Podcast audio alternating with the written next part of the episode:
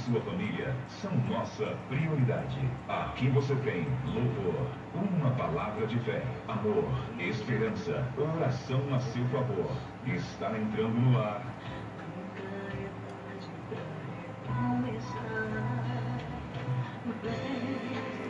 Então perdoa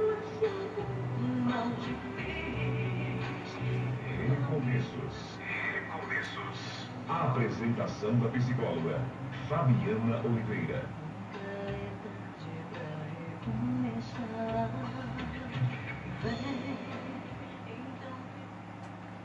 Então foram para um lugar chamado Getsemane. E Jesus disse aos discípulos: Sente-se aqui enquanto vou orar. Levou consigo Pedro, Tiago e João e começou a ficar aflito e angustiado. E lhes disse: A minha alma está profundamente triste, uma tristeza mortal. Fiquem aqui e vigiem. Indo um pouco mais adiante, prostrou-se e orava para que, se possível fosse, afastar dele aquela hora. E dizia: Abba, Pai, tudo te é possível. Afasta de mim este cálice, contudo, não seja o que eu quero, mas sim o que tu queres. Então voltou aos seus discípulos e os encontrou dormindo. Simão, disse ele a Pedro, você está dormindo? Não pode vigiar nem uma hora? Vigie e ore para que não caiam em tentação. O espírito está pronto, mas a carne é fraca. Mais uma vez ele afastou-se e orou, repetindo as mesmas palavras. Quando voltou de novo, encontrou-os dormindo, porque os seus olhos estavam pesados. Eles não sabiam o que dizer. Voltando pela terceira vez, ele lhes disse: Vocês ainda dormem e descansam? Basta, chegou a hora. Eis que o filho do homem está sendo entregue nas mãos dos pecadores. Levante-se e vamos. Aí vem aquele que me trai. Bom dia, querido ouvinte. Estamos agora começando o nosso programa Recomeços, aqui na 87.9 Provisão FM, porque aqui é bem melhor. Lembrando que o nosso programa é todo sábado, das 9 às 11 horas da manhã. E você é o meu convidado de honra para estar comigo até às 11 horas da manhã, para que juntos eu e você possamos buscar em Deus a cura das nossas emoções. Lembrando que hoje estaremos dando sequência naquele estudo, o Deus do Jardim. Então, você pode estar comigo até às 11 horas da manhã. 24 horas no ar. 24 horas tocando só as melhores. Só as melhores.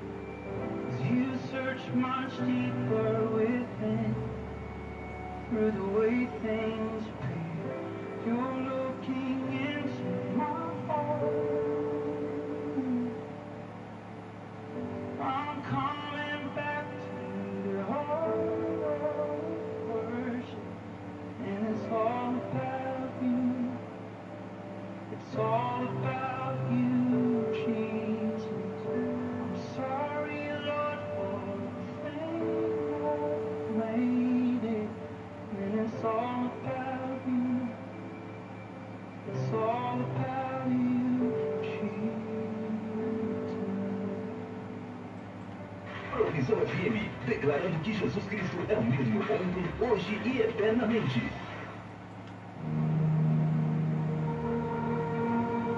Diário da Oração.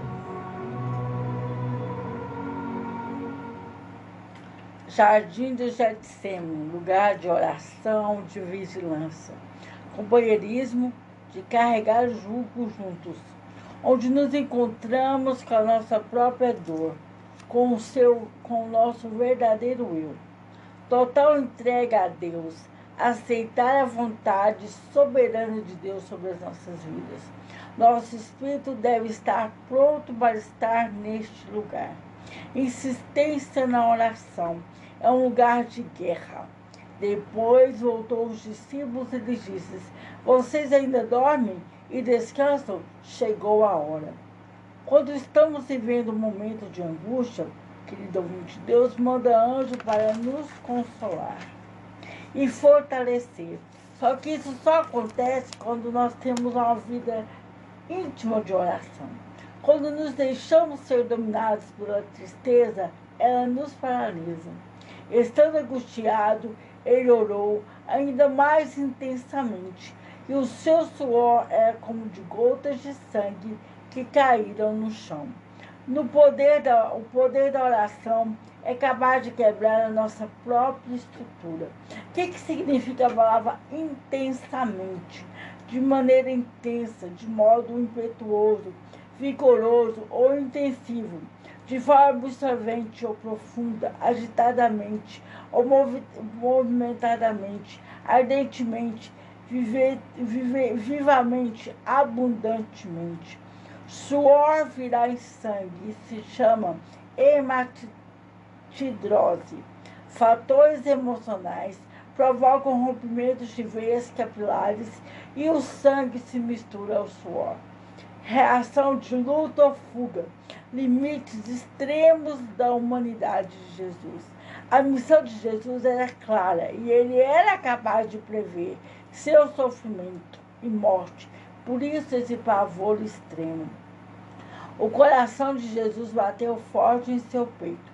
Um suor frio se manifestou.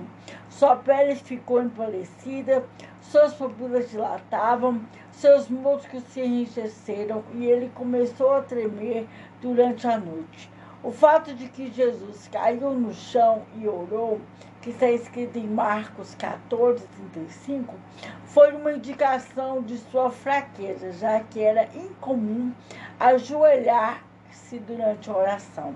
Hematidrose, extremo estado de ansiedade mental, causado pelo pavor, pavor no centro do medo, amígdala que mandou um alarme geral para todos os centros do cérebro, evocando a plena reação de luta ou fuga. Essa reação durou horas, resultando, resultando em estado de exaustão que cessou abruptamente quando depois que o anjo o reconfortou. Houve uma reação contrária e ele aceitou o seu destino. A missão de Jesus foi restaurar o jardim do Éden. A criação de Deus estava esperando.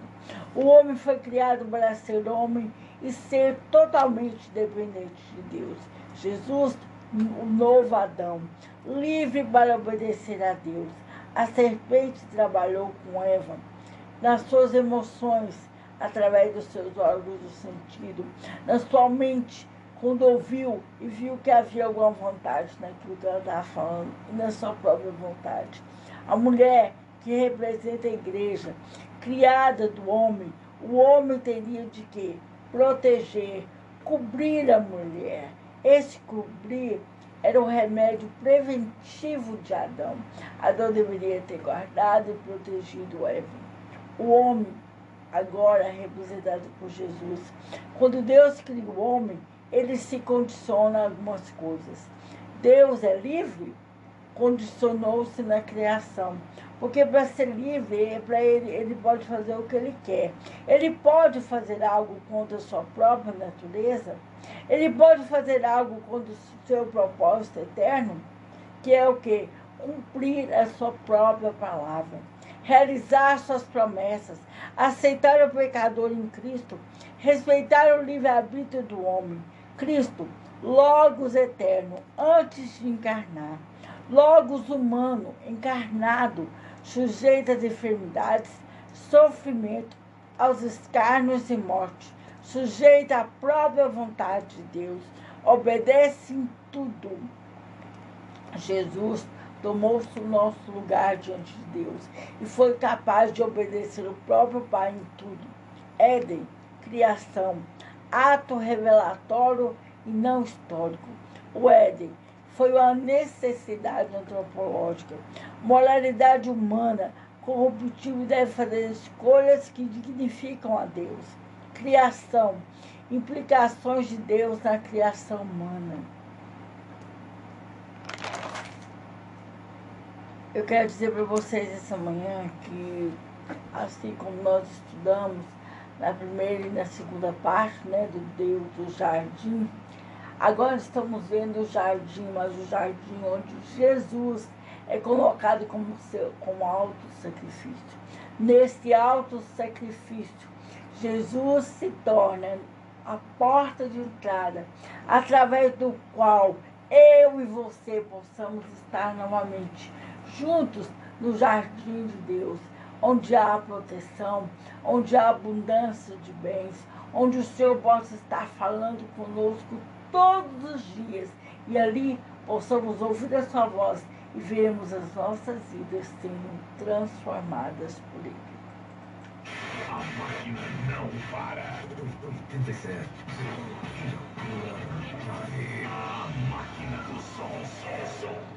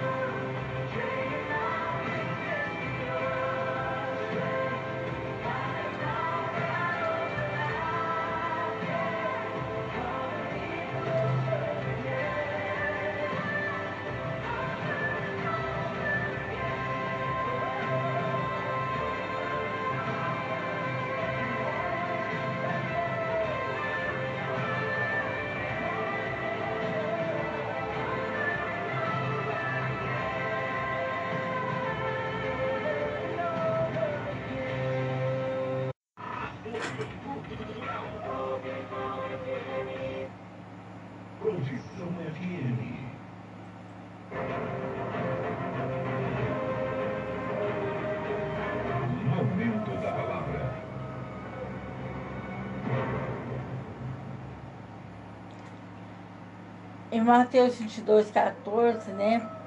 Jesus fala, Jesus terminou dizendo, pois muitos são convidados, mas poucos escolhidos.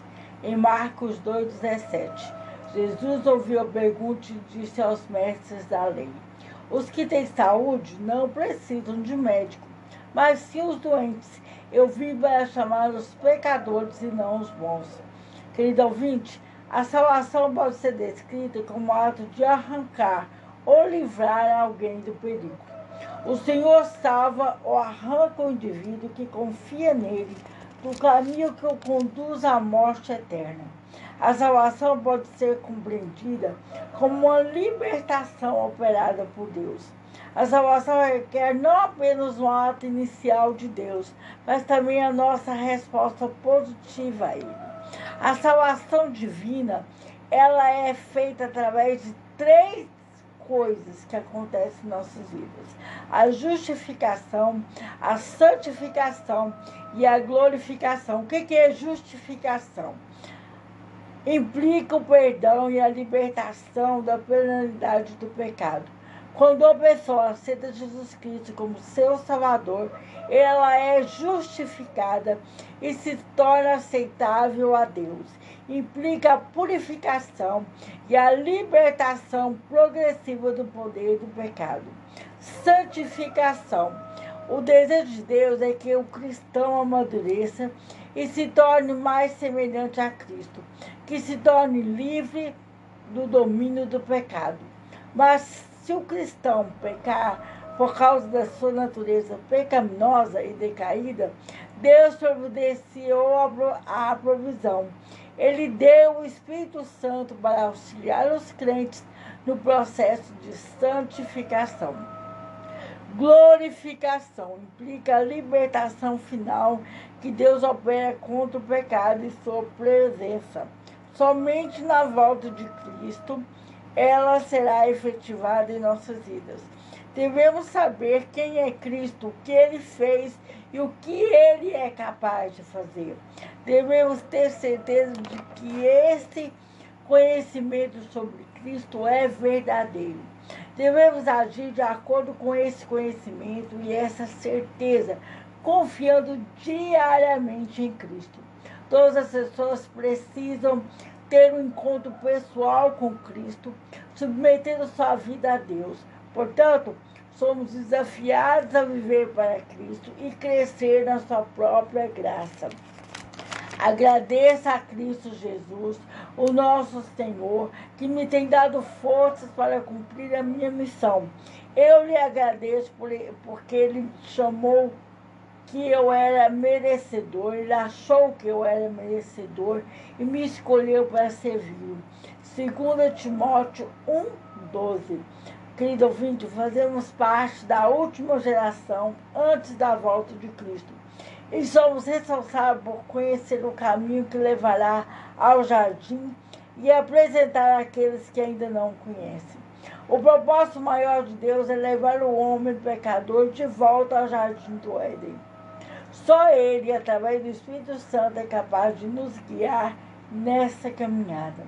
Durante suas caminhadas, se você encontrar uma placa escrita entrada para o jardim do Éden, não se desvie dela, mesmo se parecer difícil, pois é o caminho que te leva de volta aos braços do Pai. Fomos criados por Deus para viver eternamente no jardim. De repente você pensa que nada tem solução na sua vida e hoje Deus te fala: volta ao jardim. Se você não souber que deve ter paciência, perseguir, buscar persistentemente para conhecer este caminho, forçá-lo a mostrar não causará nenhum resultado. Deus está em busca daqueles que se perderam no caminho. Ele quer trazê-los de volta ao seu aconchego. Deus só pode lhe ensinar o caminho para o jardim. Se você lhe pedir que ele lhe faça, você precisará dele para te mostrar o caminho. Com certeza será uma longa caminhada para chegar ao jardim. Mas, ao entrarmos nele, nos esqueceremos de tudo. Para chegar ao jardim, devemos aprender o que é o silêncio diante de Deus. Somos a sua maior criação. Deus quer nos tornar criancinhas diante dele. Deus quer nos ensinar o caminho para que possamos mostrar a outras pessoas. Muitos poderão ser abençoados quando aprendemos o caminho. Atrairemos os outros ao jardim do Éden. Todo o céu tem esperado por este momento que o homem pecador seja capaz de voltar ao jardim. Este caminho não é encontrado racionalmente. A alma é a sua principal estrada. Deus começou a gerar algo santo dentro de nós, para que possamos aprender a entrar no jardim de Deus. Quanto mais ferido, mais lindo será o seu caminho de volta para o jardim de Deus podemos ter certeza de que o desejo de Deus de se revelar será sempre maior que o nosso desejo de conhecê-lo. No Novo Testamento, conversão é metonia. O que é a metonia? Mudança de pensamento, mudança de mentalidade, mudança de entendimento, visão mais sábia do passado, mudança de vida para melhor oposição consciente da conduta anterior, aversão à conduta anterior. A conversão, ela é instantânea, mas a santificação, ela é gradual e ela deve me dominar diariamente. Eu devo buscar essa santificação. Ainda não tinha brotado nenhum arbusto no campo nenhuma planta havia germinado, porque o Senhor Deus não tinha feito chover sobre a terra. E também não havia homem para cultivar o solo. Gênesis 2, 5. Faz crescer a erva para os animais e as plantas para o serviço do homem, de sorte que da terra tira seu alimento. Salmos 104, de 1 a 4. Deus não concede uma bênção enquanto não haja um homem capaz de lavrá-la, de cuidar dela. Muitas vezes perdemos várias bênçãos por não sermos capazes de lavrá-las. O homem se tornou responsável por toda a criação de Deus. O homem, querido ouvinte, ao ser criado, teve de ter fé. Nada havia crescido ou sido reproduzido. Éden jardim era vazio e o homem, pela fé, foi dando nome às coisas e elas começaram a passar a existir.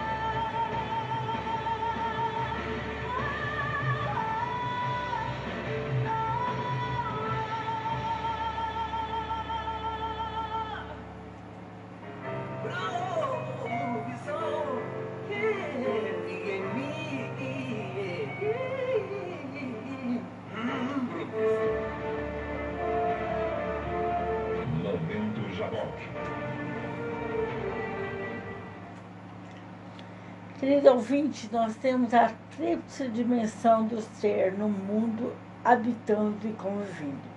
O homem criado por Deus é construído em três dimensões, quanto à sua natureza: corpo, soma, matéria, alma, psique, emoções, espírito, pneuma, espiritualidade. Essas dimensões são interligadas inseparáveis, interdependentes. E o vosso espírito, alma e corpo serão conservados irrepreensíveis para a vinda do Senhor Jesus Cristo. 1 Tessalonicenses 5:23. Criado à imagem de Deus, dimensão espiritual, habitando a terra num jardim, dimensão, dimensão corporal e física, compartilhando a vida com outras pessoas dimensão afetiva psicológica. Coração alegre é sadio, mas o espírito triste seca os ossos. Provérbios 7, 22. As patologias da alma. A partir dos relacionamentos, a alma vai se fortalecendo ou se enfraquecendo. Todos os princípios de Deus, desde a criação, começam a ser quebrados nos relacionamentos. Tem um exemplo de Adão e Eva o vírus destruidor da alma que provoca suas enfermidades chama-se pecado. Pecado é a quebra dos princípios de Deus que regulam a nossa existência. O primeiro pecado, desobediência, com todos os seus dobramentos. Em Romanos 6, 23 fala: o salário do pecado é a morte. É na alma que se formam todas as feridas formadas ao longo da vida. Com base nos relacionamentos significativos, família, amizades, levado, casamento, trabalho, etc. Também na alma, querido ouvinte, se instalam sentimentos libertadores e opressores, que vão estruturar a nossa vida afetiva e vão determinar a saúde as patologias emocionais. Na alma estão presentes também nossas lembranças, pensamentos e decisões, responsáveis pela nossa qualidade de vida, passado, presente e futuro. A vida espiritual se planifica na alma, como a sede de, como a sede de Deus, a obediência a Deus, a dependência de Deus, a devoção a Deus, louvor, adoração, oração e ações de graça. Minha alma tem sede de Deus, do Deus vivo. Salmo 42, 2. 2. O que é a cura das memórias? É a ação terapêutica de Deus em nossa mente, por meio do poder curativo da sua palavra e do seu espírito, libertando dos efeitos traumáticos e negativos das lembranças de fatos, pessoas, lugares e sentimentos que no passado nos trouxeram sofrimento que hoje nos afetam. Tendo cuidado que ninguém se prive da graça de Deus e de que nenhum, nenhuma raiz de amargura brotando vos perturbe e por ela muito se contamine. Hebreus 12, 15. Procedimentos terapêuticos espirituais para a cura das mágoas. Assumir que elas existem. Encarar o motivo das mágoas. Confessar a dor. Liberar perdão e reatar o relacionamento. Parar de fugir e negar que está magoado. A amargura, querido ouvinte, é uma tristeza profunda mantida por uma dor que já criou raízes no coração. A amargura é a semente que conduz a uma vida sem paz, sem alegria, sem amor. É o último passo para que o ódio se instale no coração. Sinais da amargura: deixar de sonhar, abandonar os amigos, a vida social, a vida espiritual e fontes de alegria.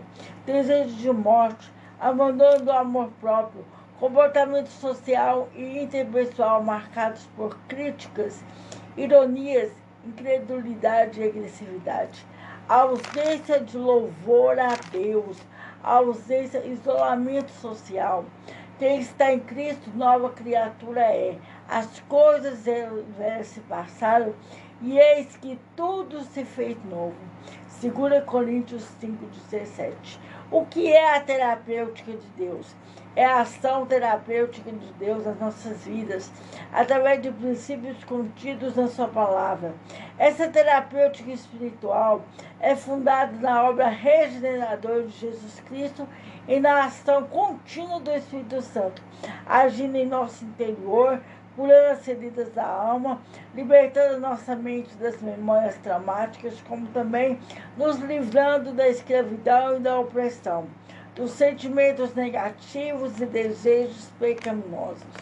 Mas ele foi ferido por causa das nossas transgressões e moído por causa das nossas iniquidades.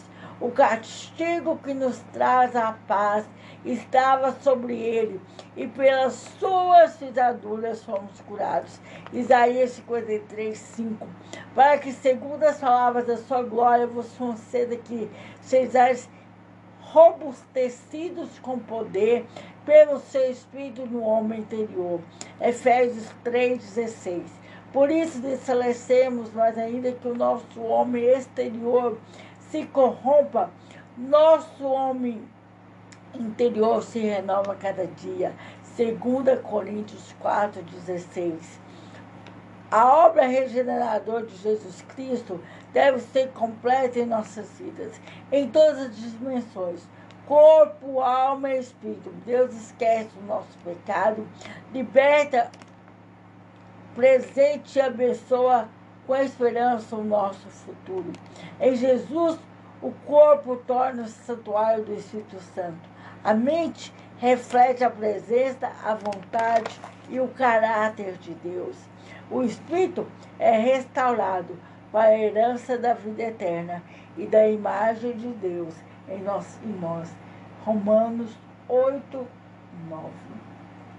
Profissão FM.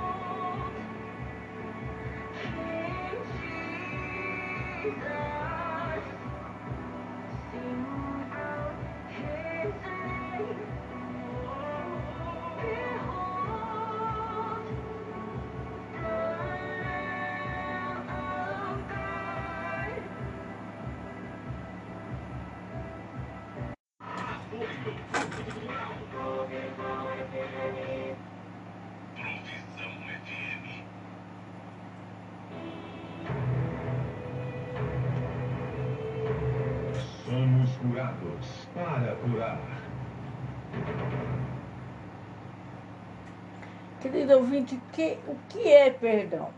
É um ato de obediência a Deus, é um remédio sarador das feridas da alma, é decisão da vontade, é o sinal da presença de Deus em nós. O exercício do perdão. O perdão é a essência da terapêutica divina para a cura de todas as feridas da alma. Ainda o perdão liberta, salva o próprio espírito do homem. Antes, sede um para com os outros benignos, misericordiosos, perdoando uns aos outros, como também Deus os perdoou em Cristo. Efésios 4, 32. Suportando-vos uns aos outros e perdoando-vos se alguém tiver queixa contra outras, assim como Cristo nos perdoou assim vós também. Colossenses 3,13. O falso perdão nega que a raiva age como, age como se nada tivesse acontecido, sorri como se não houvesse dor, faz de conta que esqueceu. Exercitar o verdadeiro perdão, que quebra as paredes do orgulho. A base do orgulho é a comparação evitar o perdão solitário. A base do verdadeiro perdão é a mutualidade que tem duas bênçãos: reconciliação, que traz a paz, e a conciliação, que traz o diálogo. diálogo. Perdoa-nos os nossos dívidas, assim como nós perdoamos os nossos devedores.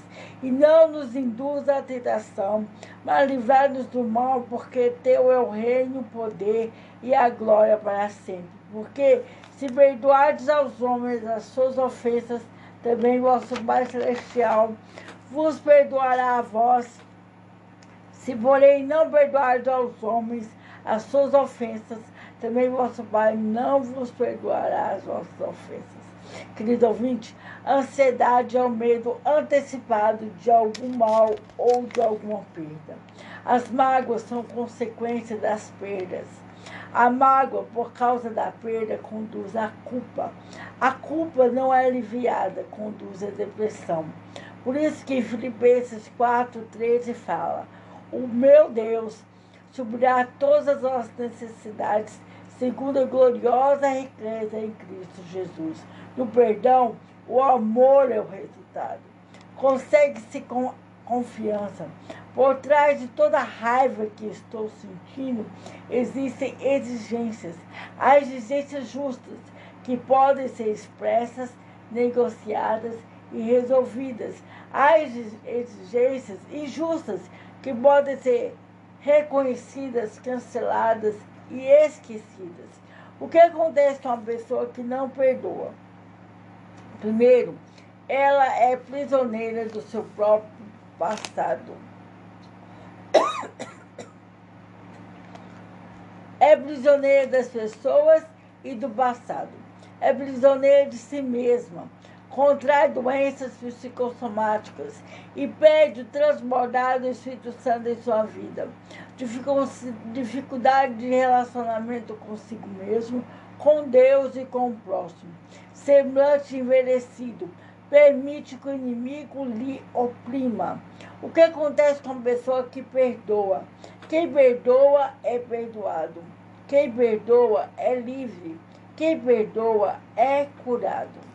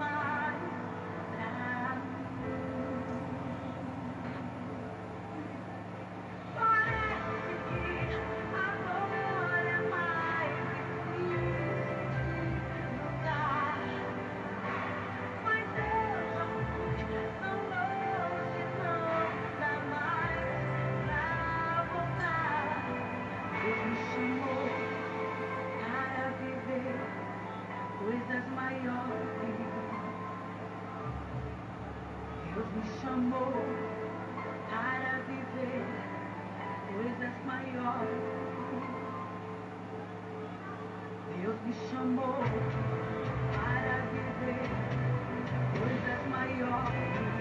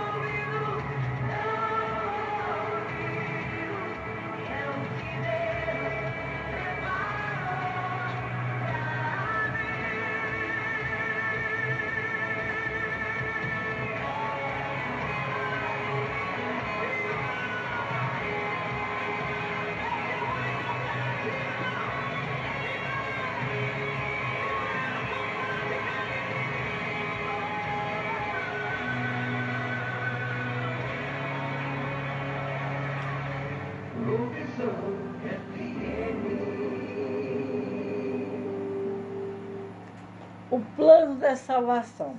Por causa do pecado original, o ser humano encontra-se em necessidade premente de ser salvo, de aceitar Jesus Cristo como seu salvador pessoal. O plano da salvação abrange aqueles pontos que eu já falei no começo do programa: a redenção, a justificação, a regeneração e a santificação. Então vamos lá. A justificação é um ato soberano de Deus, pelo qual ele decreta que o homem que crê e confessa sua fé em Cristo Jesus torna-se justo e justificado, aceitável diante dele, sendo justificado gratuitamente por sua graça, mediante a redenção que, que há em Cristo Jesus. Romanos 3, 24 a fim de que, justificados por graça, nos tornemos seus herdeiros, segundo a esperança da vida eterna. Tito 3:7. O meio que Deus usa para aplicar a justificação é a nossa fé em Jesus Cristo. Justificado, pois, mediante a fé, temos paz com Deus por meio do nosso Senhor Jesus Cristo. Romanos 5:1. A justificação, querido ouvinte, é a garantia de que estamos livres da condenação eterna. O homem é justificado pela fé em Cristo Jesus. E essa fé naturalmente produz frutos ou obras que mostram a nossa fé. A fé sem obras é morta. Santificação significa fazer alguém santo por meio da graça, bem como separado para Deus, purificado através do processo que o Senhor realiza no novo crente para dedicá-lo e consagrá-lo. A santidade é um atributo inerente à essência divina é, e é produzida no crente pela obra do Espírito Santo. Santificação é uma obra progressiva, um efeito de eficácia divina. Envolve mudança de caráter, resultado do que Cristo faz em nós a santificação surge como resposta à necessidade humana e à incapacidade do homem de limpar-se a si mesmo do pecado. Só podemos ser curados e limpos por Deus. Ele opera tudo isso através da renovação da nossa mente e pelo poder do próprio Espírito Santo. A santificação consiste em duas partes: a mortificação do velho homem e os que são de Cristo Jesus crucificaram a carne com suas paixões e compulsões. Gálatas 5:24. Sabendo isso que foi crucificado com ele o nosso velho homem para que o corpo do pecado seja destruído e não sirvamos o pecado como escravos. Romanos 6, 2. E segundo a vivificação do novo homem. Fomos, pois, sepultados com ele na morte pelo batismo, para que com Cristo foi ressuscitado dentre os mortos pela glória do Pai. Assim também andemos nós em novidades de vida, porque se formos unidos com Ele na semelhança da sua morte, certamente seremos também na semelhança da sua ressurreição. Romanos 6, de 4 a 5 santificação se processa no coração do homem, produz uma mudança no homem interior, o que implica o que é obrigatoriamente uma mudança de vida exterior. É uma obra do Espírito Santo em que o crente coopera. Essa cooperação na obra da santificação se conclui das advertências repetidas contra os males e tentações e por fim, regeneração. É uma mudança na essência do ser, uma mudança no pensamento em relação ao pecado. Essa obra é realizada pelo Espírito Santo, não por obra de justiça praticadas por nós, mas segundo a sua misericórdia.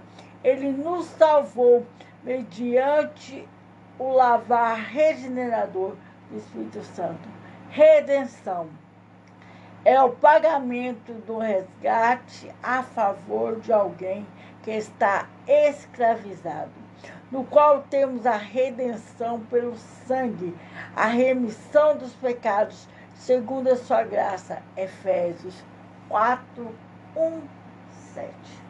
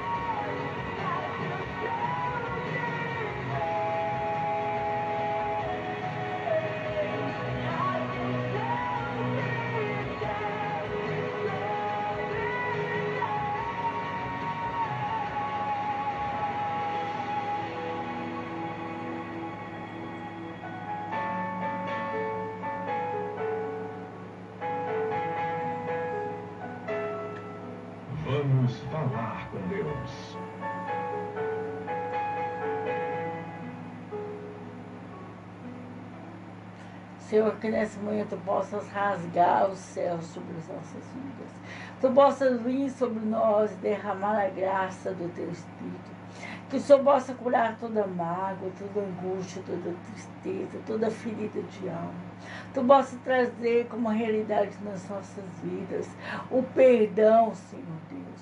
Para que possamos aprender a perdoar, para que possamos ser perdoados por Ti. Pai, venha Deus agora curar cada um dos nossos corações, todos os traumas, todas as percas, tudo aquilo, Senhor Deus, que tem nos feito, Pai, viver aquém daquilo que Tu tem para nós. Pai, que Tu possa derramar sobre nós a Tua cura, que Tu possa derramar sobre nós a Tua graça, que Tu possa derramar sobre nós o Teu amor, que possamos te conhecer cada dia mais em espírito e verdade. Que possamos fazer a diferença. Que possamos fazer a diferença, Deus, em qualquer lugar onde nós estivermos. Que possamos, ó Deus, primeiro começar em nós e depois, através de nós, possamos mudar, ó Deus, todos os lugares que nós precisarmos a dos nossos pés. E que eu, que meu ouvinte, que juntos possamos descobrir o caminho de volta ao teu jardim.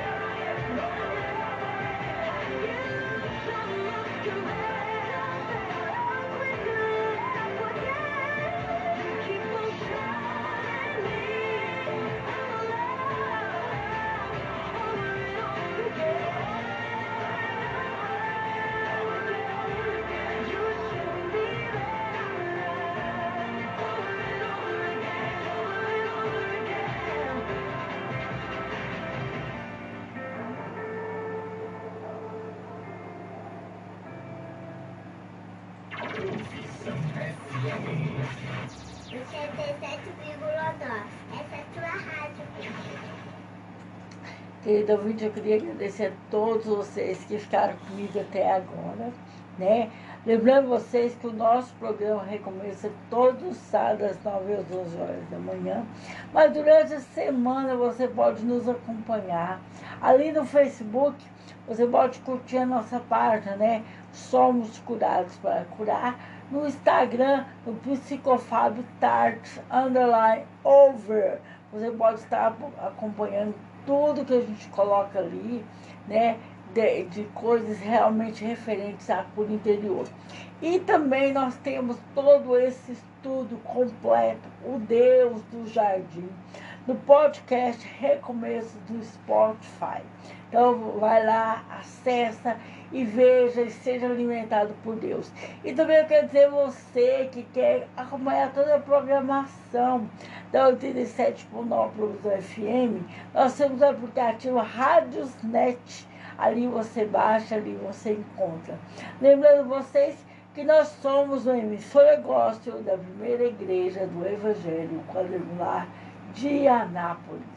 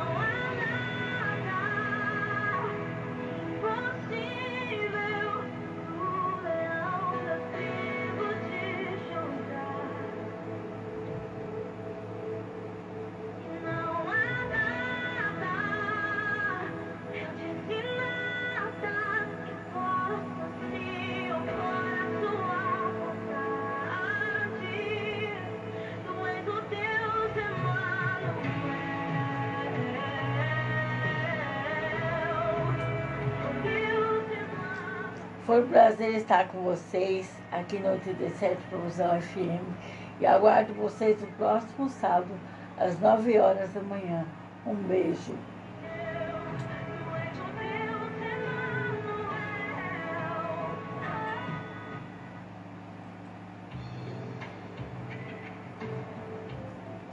O programa Recomeços, na apresentação da psicóloga Fabiana Oliveira, levou até você uma palavra de fé, amor, esperança e oração a seu favor.